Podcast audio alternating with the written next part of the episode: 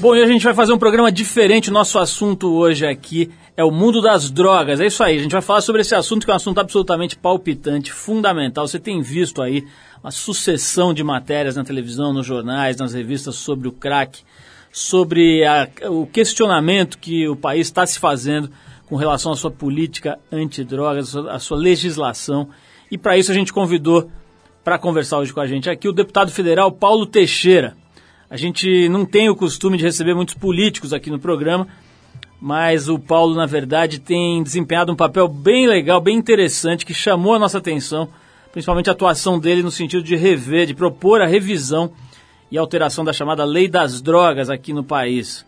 O Paulo defende a descriminalização da maconha e vai falar muito mais sobre os assuntos em torno dessa questão hoje aqui com a gente. Vai lembrar que o tema da revista Trip que está nas bancas é drogas e a gente fala sobre as suas mais variadas versões na nossa revista esse mês. Do tarja preta Rivotril até o hormônio de crescimento, GH, que tem sido tomado indiscriminadamente por muita gente aí em busca de um corpo sarado, esse, esse, esse tipo de coisa. A Trip traz uma série de matérias para tentar entender a relação do ser humano com as drogas esse mês e hoje a gente fala disso com o deputado federal Paulo Teixeira. Bom, já que um dos temas centrais do programa de hoje é a descriminalização, a gente confere a opinião do ator Matheus Nastergalli sobre o assunto. Matheus, que esteve aqui semana passada com a gente aqui no programa, é, falou sobre isso, você vai ouvir agora. E se quiser ouvir a entrevista na íntegra, pode ir lá no trip.com.br, que você vai encontrar os nossos programas, mais de cinco anos aqui do programa, num cardápio que você escolhe com, uh, qual a entrevista, qual a data, qual o tipo de convidado, e você ouve o programa na íntegra. Bom, mas para começar o programa de hoje, a gente vai abrir com a banda The Cure e o clássico Close to Me. Vamos ouvir essa, essa música do The Cure e a gente já volta com o assunto drogas.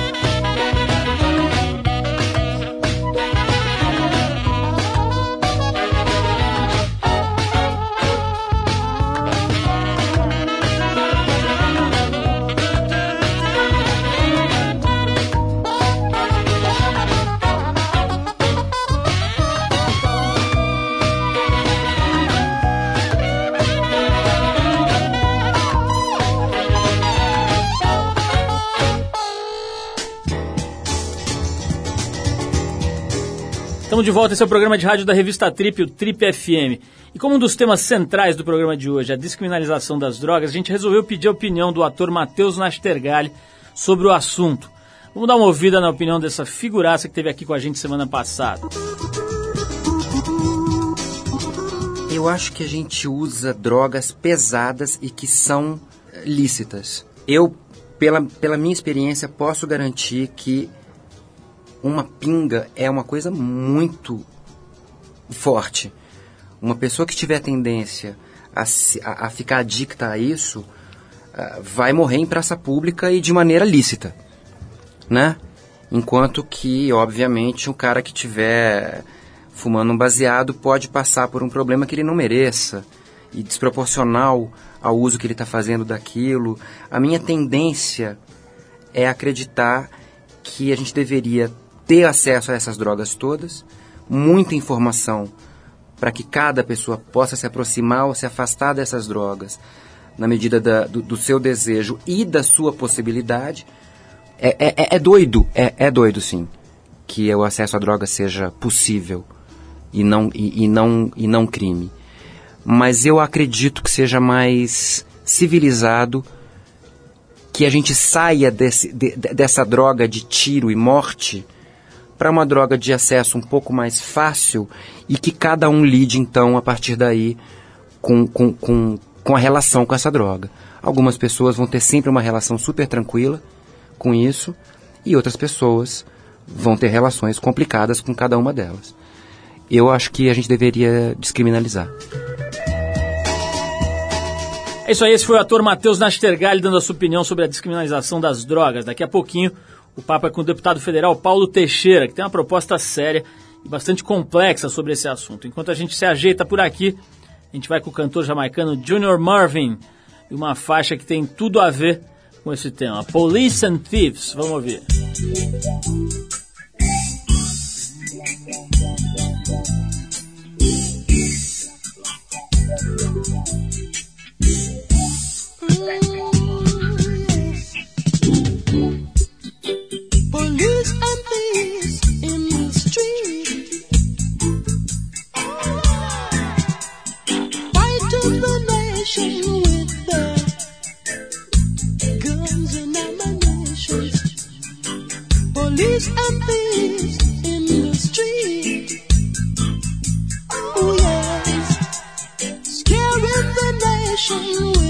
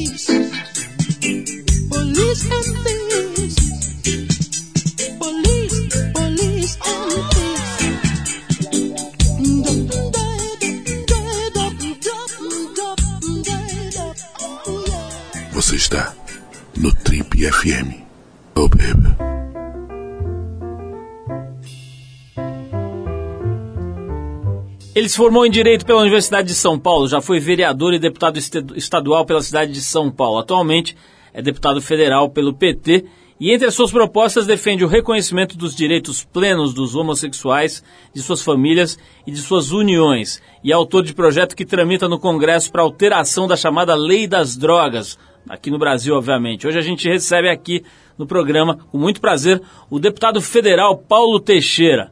Paulo, antes de mais nada, é um maior prazer te receber aqui. A gente já estava tentando organizar esse encontro há algum tempo e agora, felizmente, conseguimos uma brecha na sua atribulada agenda. Quero te dar as boas-vindas antes de mais nada. Paulo, quero também te cumprimentar e dizer que é uma alegria participar do seu programa. Obrigado, Paulo. É o seguinte, bom, vai ficar um Paulo Paulo aqui, não vai ter jeito, né? Eu vou ter que te chamar de xará aqui, mas é. Paulão, é o seguinte, o, a primeira coisa que eu quero dizer é o seguinte, é raríssimo a gente trazer políticos aqui ao programa. Eu vou te falar porque não é para questão ideológica, nem de preocupação de nenhum tipo. É que geralmente político é chato e as pessoas não gostam de ouvir. Tem esse detalhe, né? existe um estigma grande, você sabe disso, né? não é nenhuma novidade para você. Quer dizer, as pessoas hoje em dia, é, se você falar em políticos de uma maneira genérica, vem aquela associação com gente chata, de propósitos duvidosa, etc. Nós, só, obviamente, só estamos trazendo aqui porque a gente acredita, é, enfim, nas coisas que você fala, diz e é. Mas eu acho legal a gente começar tratando disso, né? Como é que é ser um político no momento em que ser político não é exatamente uma coisa positiva para a percepção geral, eu diria. Olha, Paulo, eu gosto porque é uma atividade que impacta a, a sociedade, é, é, uma, é um meio pelo qual nós conseguimos é, mudar a sociedade em sentidos positivos, né? a repercussão do que se faz é grande. Agora, essa é uma atividade também que vem sofrendo uma deterioração ao longo do tempo. Eu creio que o modelo político brasileiro precisa ser reformado. Nós precisamos é, pensar como é que nós distanciamos o, o modelo político do financiamento privado porque cada dia mais aumentam os negócios na política, em todas as esferas, e ao mesmo tempo, como é que nós damos mais clareza ao eleitor de, do, em quem ele está votando? É, eu não quero entrar muito em detalhes, porque uma reforma política é uma coisa ampla, mas a gente sabe que a, a ideia do voto distrital é uma ideia que é, é, muita gente defende com veemência, né? parece ser algo que pode é, melhorar esse quadro que você acaba de descrever. Você acredita nisso? Você acha que o voto distrital é um dos caminhos? Olha, é, o Brasil, é, você terá uma dificuldade imensa de desenhar distritos. Né? Agora, eu acho que nós poderíamos dar um primeiro passo na direção de um tema que, que é polêmico, mas que é necessário: o financiamento público para a política. Por isso, porque se você tiver um financiamento público para a política, você vai fazer com que as pessoas tenham menos, tenham menor subordinação a interesses privados, né? E os negócios possam diminuir, ainda que eu ache que não vai acabar com problemas de corrupção, etc. Mas você poderá, é, inclusive, atrair pessoas que queiram participar da política. Hoje, participar de uma campanha, a pessoa tem que equacionar ela mesma a, o financiamento da sua campanha e que não é barato. E, portanto, muita gente de bem nem se propõe porque diz: olha, não tenho como equacionar o meu financiamento. E esse equacionamento, ainda que tenha gente que faça de maneira equilibrada, sem se subordinar a interesse econômico, mas tem muitos que se subordinam e que também acabam misturando interesses públicos com interesses privados. Né? Então eu creio que esse será um passo importante de ter o financiamento público, até porque o financiamento privado muitas vezes se embute o retorno desse financiamento nos contratos do, do Estado, enfim, acaba ficando mais caro para a sociedade do que explicitar um investimento na política. Eu vou, vou partir para um outro campo agora. Brasília ultimamente tem estado quente. Agora, uma das coisas que mais esquentou Brasília nos últimos tempos talvez tenha sido a chegada dos humoristas, né? Tem a Sabrina Sato ali que está fazendo a festa ali na Câmara, no, no, no, no Senado o pessoal do CQC, etc. Como é que você vê, você que está vivendo isso lá de dentro, né? Como é que você viu a chegada dessa nova safra de humoristas, a entrada deles ali nos ambientes que até pouco tempo eram restritos ao pessoal, vamos dizer, que está ali trabalhando e tal. Como é que está sendo essa, essa invasão, entre aspas, dos humoristas no, no, no, no parlamento? Olha, o humor na política, é, é, ele faz parte da política, né? Todo bom humorista sempre caricaturou um político, sempre brincou com um político. Esse humor, ele é bom, né? Às vezes ele excede o tom, né? Mas eu acho que é uma, uma contribuição interessante eu creio que esse humor leve é, é útil e bom para a sociedade. Agora, Sabrina Sato já te pegou alguma vez ali? Te botou em alguma situação ou não? É. Eu, eu participei de dois quadros, assim, no Pânico uma vez, e foi ela, né, foi num evento que tinha de uma convenção partidária, e mais recentemente no CQC por sorte minha, nos dois eventos, eu... ali você nunca ganha, né, Paulo? Ali você empata, né? No melhor das hipóteses. É, porque é eles que editam, né?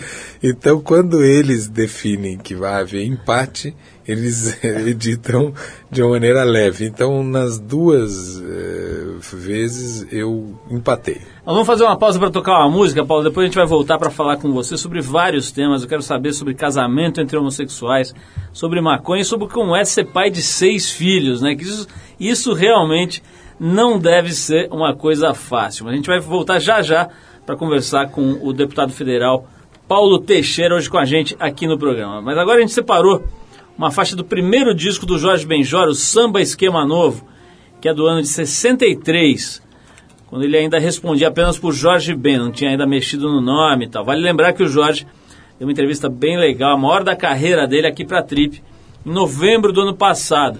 Se quiser ver, vai lá no trip.com.br, você vai achar fácil o Jorge Benjor, uma entrevista bem ampla.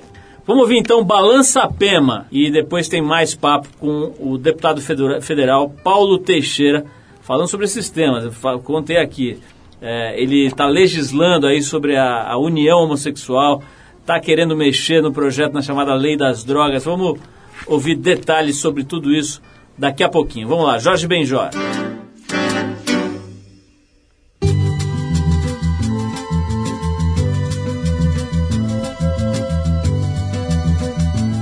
Balança a pema, balança sem parar, arrasta as sandálias, arrasta até gastar.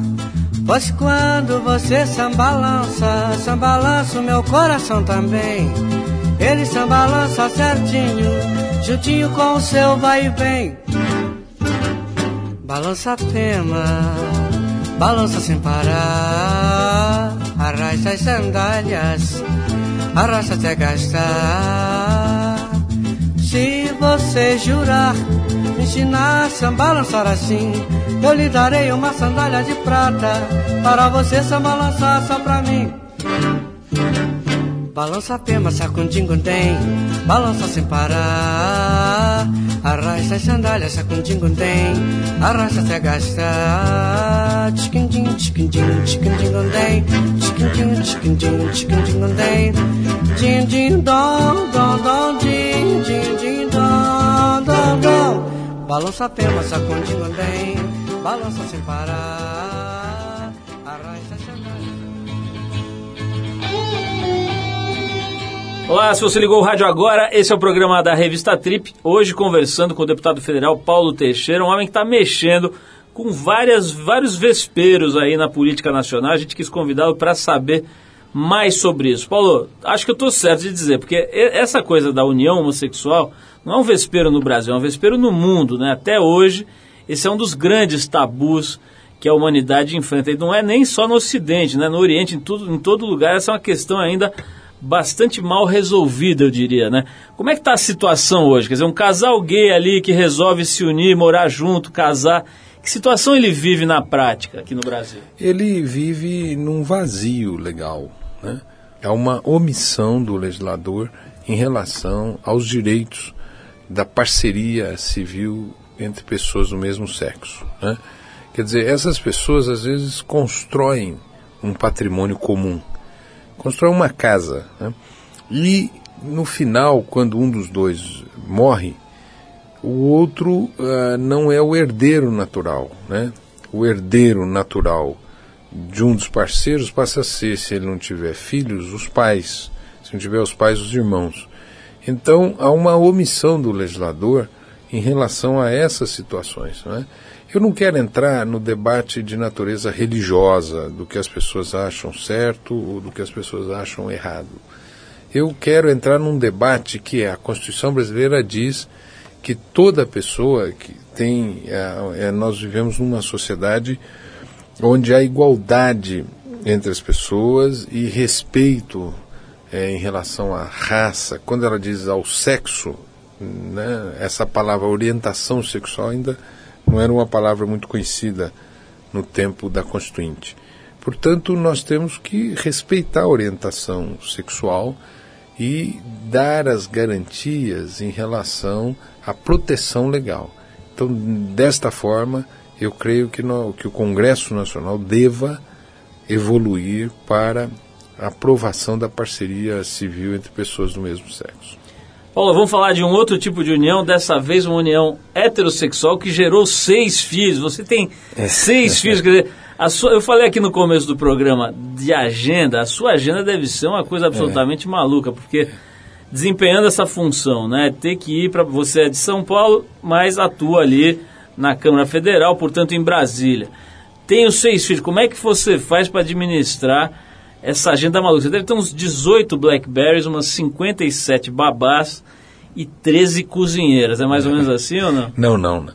Eu, eu tenho seis filhos, né? Primeiro eu tive muita sorte de ter uma, uma companheira, minha esposa, que eu a conheci na faculdade. Aliás, era da mesma turma que você. Nós somos de da turma que entrou em 79. Né? Exatamente. Né?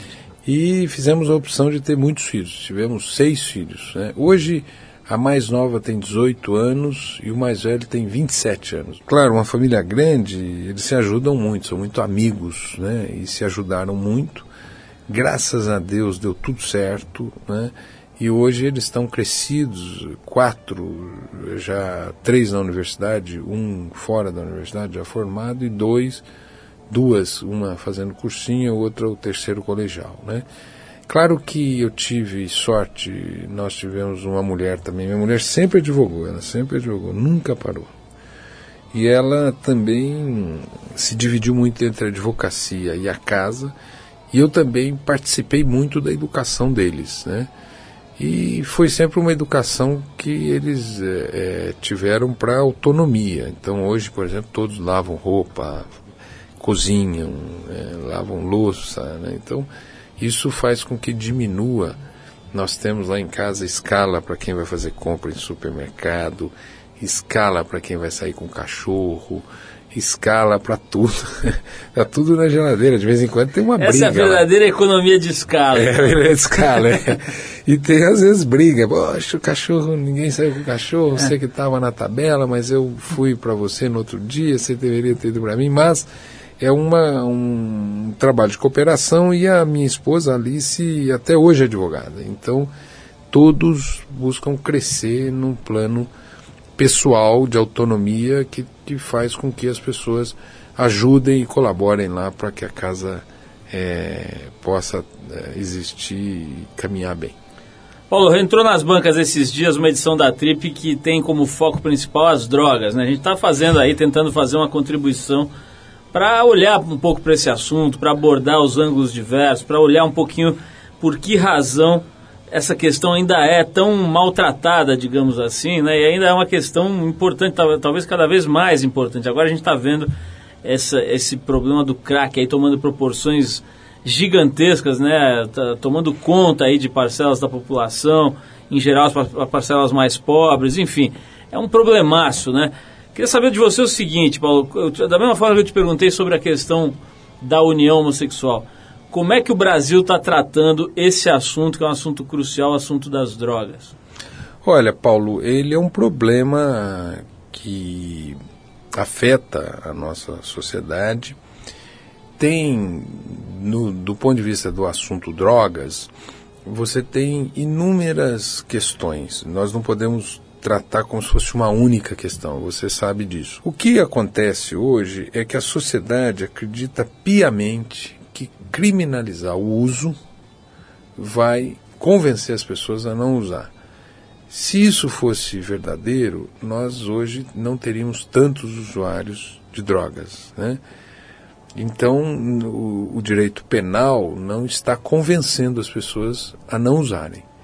É, e, ao mesmo tempo, ele está provocando uma série de outros problemas. Né? Quer dizer, aqueles que usam, usam e sem que a sociedade os conheça, sem que a sociedade possa endereçar a eles um, uma atenção, uma, um esclarecimento e, eventualmente, um tratamento adequado. Né? Portanto, essas pessoas estão, digamos assim, na, no subterrâneo da sociedade sem poder discutir isso abertamente, porque é crime. Como é que você discute algo que você pratica como crime abertamente com a família, que é, ao meu ver, o lugar mais poderoso para fazer a prevenção, a atenção e a informação, para prover a informação. Portanto, eu creio que quando você não tem uma linha muito bem definida em relação ao usuário e ao traficante, você acaba gerando mais problemas. Quais são os problemas hoje?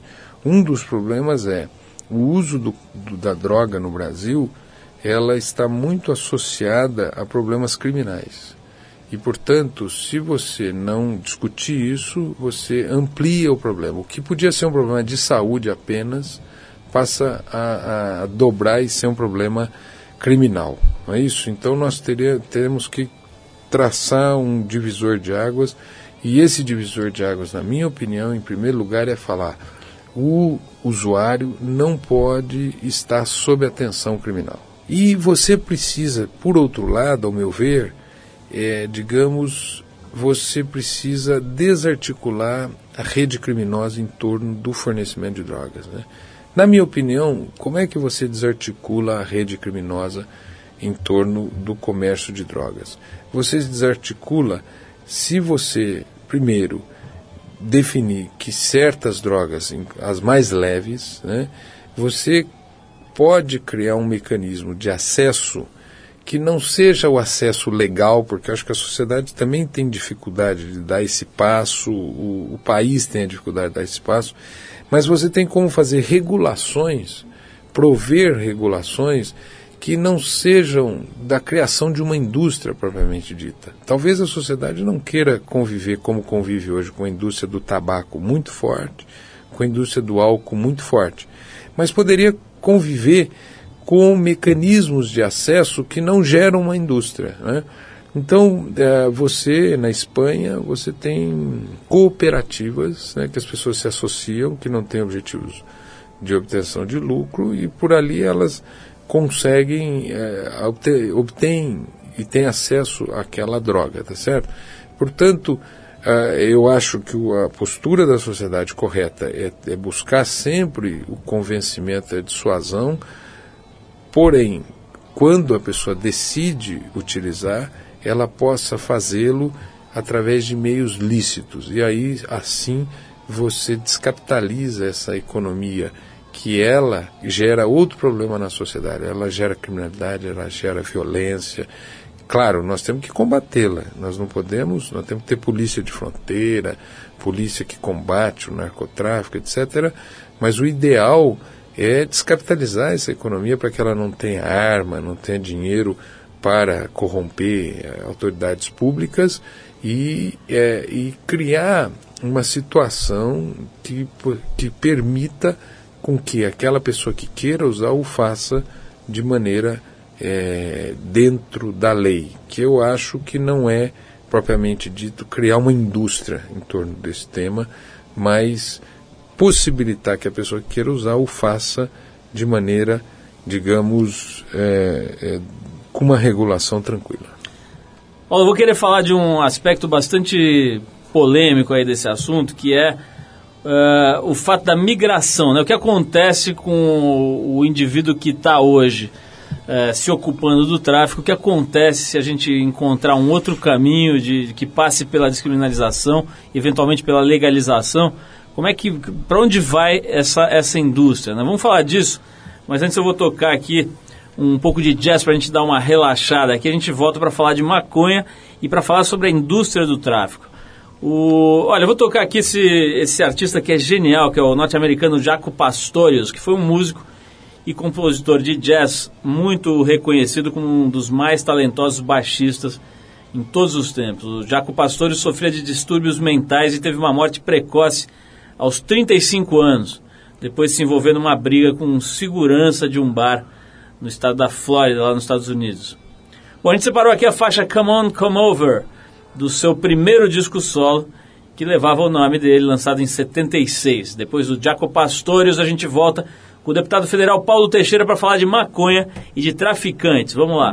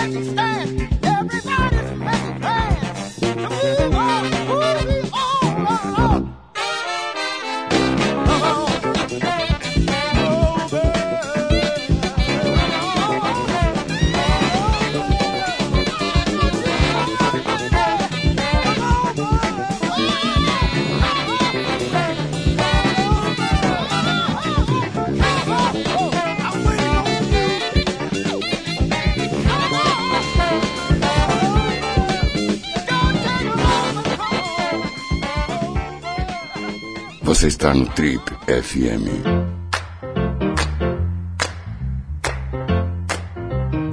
Ok, estamos de volta. Esse é o programa de rádio da revista Trip. Hoje conversando com o deputado federal Paulo Teixeira. Paulo Teixeira que tem feito bastante esforço para mudar algumas questões fundamentais aqui no país. A gente está ressaltando hoje aqui os direitos dos homossexuais, né, das famílias, das uniões. Ele tem trabalhado nesse sentido e, e é autor de um projeto que está tramitando no Congresso para alteração da chamada Lei das Drogas no Brasil. Paulo, essa coisa do estar tá tramitando no Congresso também é uma expressão que, que, as pessoas já entendem como, como o seguinte: isso nunca vai dar certo e vai levar uns 20 anos. O que, que é exatamente estar tramitando no Congresso? Quanto tempo esse processo leva? E para isso virar algo prático, que as pessoas percebam, é, é, vamos dizer, influência nas suas vidas do dia a dia, que tempo é esse?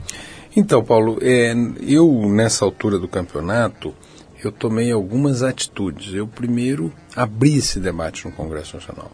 De que forma? Eu fiz um discurso longo abrindo o debate, dizendo nós precisamos superar o atual estágio das coisas em que o tema drogas e criminalidade está fortemente associado.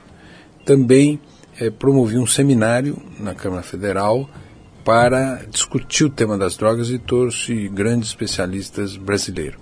Agora devo, em, no mês de junho, trazer o maior especialista em reforma de drogas é, em Portugal, porque eles conseguiram fazer uma mudança na legislação de drogas de Portugal e essa mudança teve um efeito positivo, tanto de fazer com que diminuísse o uso de drogas pelos jovens e diminuísse a criminalidade.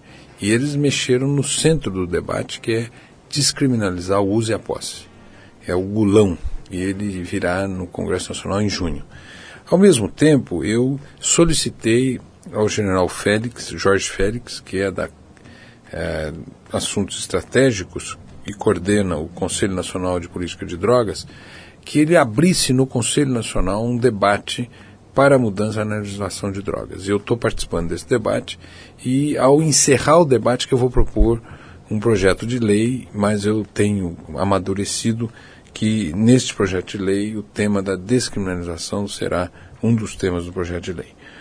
O, eu espero, eu tenho e receio que esse tema ele contamine o processo eleitoral. Né?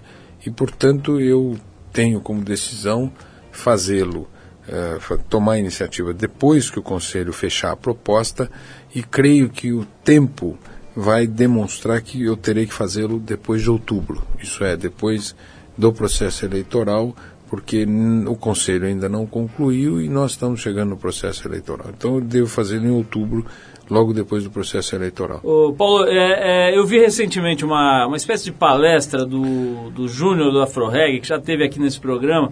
É, vi no, no, no, aliás, numa, numa atração muito interessante da TV Cultura chamada Café Filosófico. E ele estava lá é, falando um pouco sobre a vivência dele à frente do movimento lá do Afro-Reggae. E ele disse o seguinte, que opinião, na opinião dele, qualquer projeto ligado à, à mudança da política de drogas deve contemplar ah, algo para, vamos dizer assim, ocupar esse indivíduo que está hoje é, trabalhando, vamos dizer, para a indústria do tráfico. Né? Quer dizer, ele, ele defende, espero não estar tá cometendo nenhum erro aqui, mas ele defende, até onde eu entendi, ele defende a, a legalização, a descriminalização e a legalização, desde que essa indústria, vamos dizer, a mão de obra que está ocupada por essa indústria, seja encarregada de trabalhar de alguma forma nesse processo legal.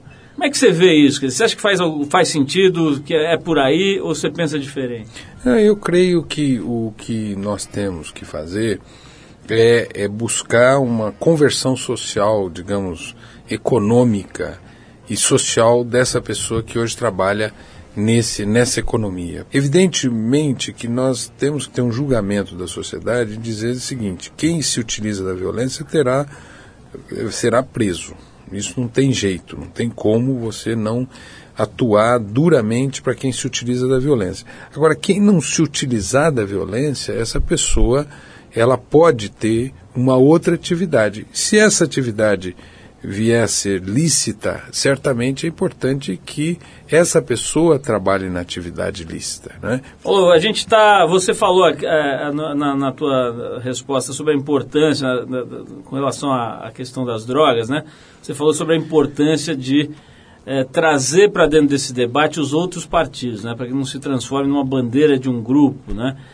É, e aí você, você, me lembra de outro assunto que está tratado aí nessa edição da Trip, que está nas bancas, sobre drogas, que é a questão do Fernando Henrique Cardoso ter levantado de alguma forma essa bandeira. Tem os, os, os, os vamos dizer assim, os oponentes estão aí dizendo que ele está sendo oportunista, pegando uma bandeira que não é dele, que quando ele estava lá no governo não atuou decisivamente, etc. Os, o, quem, enfim, está simpatizando com essa atitude ou que simpatiza com ele, está defendendo que ele é uma pessoa de muito peso, né, de peso inclusive é, é, internacional, e que dá uma importância, dá importância que esse tema precisa. Qual é a tua visão da chegada do Fernando Henrique nesse campo? Então, eu, eu creio que nós não podemos misturar na imagem do Fernando Henrique duas avaliações: a avaliação do governo dele e a avaliação da entrada dele nesse tema. Eu saúdo a avaliação, a entrada dele nesse tema. Por quê? Porque é um tema muito difícil de ser tratado e quando uma pessoa com a autoridade dele fala, as pessoas ouvem e também os meios de comunicação se abrem. E também ele tem uma abordagem que foi sendo lapidada, melhorada e nos últimos pronunciamentos dele ele vai com mais precisão e com mais cuidado. Né? Portanto, eu creio que quando nós pensamos numa aliança suprapartidária para o tratamento desse tema, ele é fundamental dentro do, da oposição, dentro do PSDB e dos demais partidos de oposição. Assim como também será importante, nós estamos buscando conversar com o governador do Rio de Janeiro, porque ele também no passado já teve um posicionamento muito claro sobre esse tema e ele pode também ajudar junto à bancada do PMDB. E nós estamos estabelecendo eh, pontes tanto dentro do governo, presidente Lula, como também da oposição, né, além para além do Fernando Henrique Cardoso. Então eu creio que a entrada dele pode ajudar a, uma, a nos mover nesse debate. Só para te dar um, um exemplo, Paulo, é, hoje no Brasil 20% dos crimes, é, do, dos presos, são presos por problemas de droga. Né? E grande parte desses presos que estão envolvidos nesse mercado de drogas são réus primários, de bons antecedentes, que não se utilizaram de armas, que não estão envolvidos com crime organizado. Portanto, a rede, é, digamos, penal, ela está trazendo para dentro do sistema aquela pessoa que está na ponta. Né? Então, não dá para você ter uma legislação que você, que você endurece o crime, você quer pegar o traficante e pega o aviãozinho, né? Então nós temos que modificar essa legislação, porque essa pessoa que é primária, de bons antecedentes, que não tem, não se utiliza de armas, não está envolvida com crime organizado, quando ela entra na cadeia, ela volta para a sociedade, às vezes devendo alguma, algum favor a uma organização criminosa. E aí sim ela vai praticar crimes piores e mais violentos contra a sociedade. A gente mencionou agora o Fernando Henrique, né? E, e, ele já afirmou em entrevistas, né, que tinha experimentado maconha. Eu sou obrigado a te fazer essa pergunta. Quer dizer, você está lidando de forma tão é, é, importante com essa questão. Você já teve alguma experiência? Já experimentou? Já usou? Usa? O que, como é que é a tua vivência com as drogas em geral e a maconha em especial? Então, eu, eu tenho uma. eu sou muito careta, não é? Eu, eu não uso álcool. Não uso álcool é, não fumo e também não usei maconha. Não é? Ainda que eu tenha entre os meus amigos, e amigos que são, digamos assim, autoridades, etc., muitos usam e, e eu os encaro naturalmente, são pessoas que são produtivas, são pessoas que têm é, posicionamento na sociedade corretos. Então eu não, eu não, não uso, mas também não tenho qualquer preconceito com quem usa. Para a gente terminar aqui, que o nosso tempo é curto, a gente queria falar com, com você de várias outras coisas, mas a gente já está estourado aqui no tempo, então vou te perguntar o seguinte. para fazer uma ligação com a minha primeira pergunta. Né? O que, que você diria hoje para um garotão aí que está estudando, sei lá, algum estudante de direito, como foi o seu caso e o meu, ou estudante de qualquer outra coisa que tenha ali um fundinho de interesse pela política, etc. Como é que você acha que esse cara deveria prosseguir? Primeiro, se ele deveria prosseguir, você que está nessa batalha tão árdua aí, se ele deveria prosseguir e de que maneira? Você acha que vale é, fazer cursos uh, ou tem que meter a cara ali, tentar algum tipo de cargo de apoio? Qual é o caminho para quem gostaria de, de, de dar sua contribuição como você vem dando? Olha, eu acho que a pessoa pode dar uma contribuição tanto do ponto de vista é, da expressão das suas opiniões, quer dizer, se ele em qualquer lugar você faz política, você aqui nessa bela revista Trip, você expressa suas opiniões, você traz pessoas que vêm aqui expressar opiniões, você dá espaço a elas, você divulga opiniões, ainda que você não, não concorde com elas, mas você faz política sim. A pessoa que vai para o jornal faz política, todo mundo faz política. Então, a boa formação política é bom. Segundo, ela pode participar também nas redes é, interativas, pela internet, é, pela, na sua comunidade. Agora, quem quer fazer um trabalho eleitoral, quem quer assumir um cargo, o conselho que eu dou para a pessoa é fazer um trabalho social. Né? Isso é, ter uma intervenção na sociedade, intervenção essa que mais tarde pode ser reconhecida e que lhe dá uma base para uma ação eleitoral. Então, o que eu aconselho e aconselho a todos que queiram, de, pessoas de bem, que possam fazer política, vai melhorar a qualidade política no Brasil. Então, aquela pessoa de bem que está brava com a política, talvez a, a melhor postura dela não é se afastar, mas sim se integrar, entrar, porque ela dará uma contribuição excepcional para a política se ela tiver, digamos, vocação. Aquelas que têm vocação, eu estimulo que elas participem ativamente da política. É porque tem aquela frase famosa, né, que você acabou de me dizer que é do Brecht, eu não sabia, que é o problema de quem não gosta de política é que acaba sendo governado por quem gosta. E aí que o bicho pega. Paulo Teixeira, muito obrigado pela tua participação aqui, foi ótimo, a gente deu para deu a gente ter uma noção do teu trabalho, do teu pensamento, da forma como você vem atuando. É, são temas bastante é, difíceis né, que você vem abraçando. Isso já é um dado importante, né, em geral os políticos, boa parte dos políticos, aí não quero também cair nessa, nessa, nessa armadilha da generalização, mas boa parte dos políticos acaba ficando naqueles temas ali, meio em cima do muro, quer dizer, não se, não se é, definem, não se colocam com tanta clareza como você tem se colocado. Isso acho que é um ponto bastante importante a favor aí da sua, da sua história, da sua biografia. Parabéns, obrigado pela presença. E a gente vai dedicar aqui essa música ao Paulo Teixeira que tem seis filhos, então ele já deve ter perguntado isso várias vezes por aí, o nome dessa música. Quando ele ia nas festinhas de criança, etc., ele deve ter perguntado que é essa música aqui, Anybody Seen My Baby, dos Rolling Stones, para a gente encerrar o papo aqui com o Paulo. Ele com meia dúzia deve ter perguntado, né? Alguém viu meu bebê por aí e tal? Deve ter perguntado isso em alguma festinha na infância dos filhos dele, que já hoje são adultos. Vamos lá do álbum Bridges to Babylon, de 97, Rolling Stones, uma das bandas mais importantes da história da música, sem dúvida, pelo menos da música recente no mundo. Paulo, muito obrigado, um abração, valeu a presença e vamos procurar os bebês aí. Anybody seen my baby com os Rolling Stones? Obrigado, Paulo.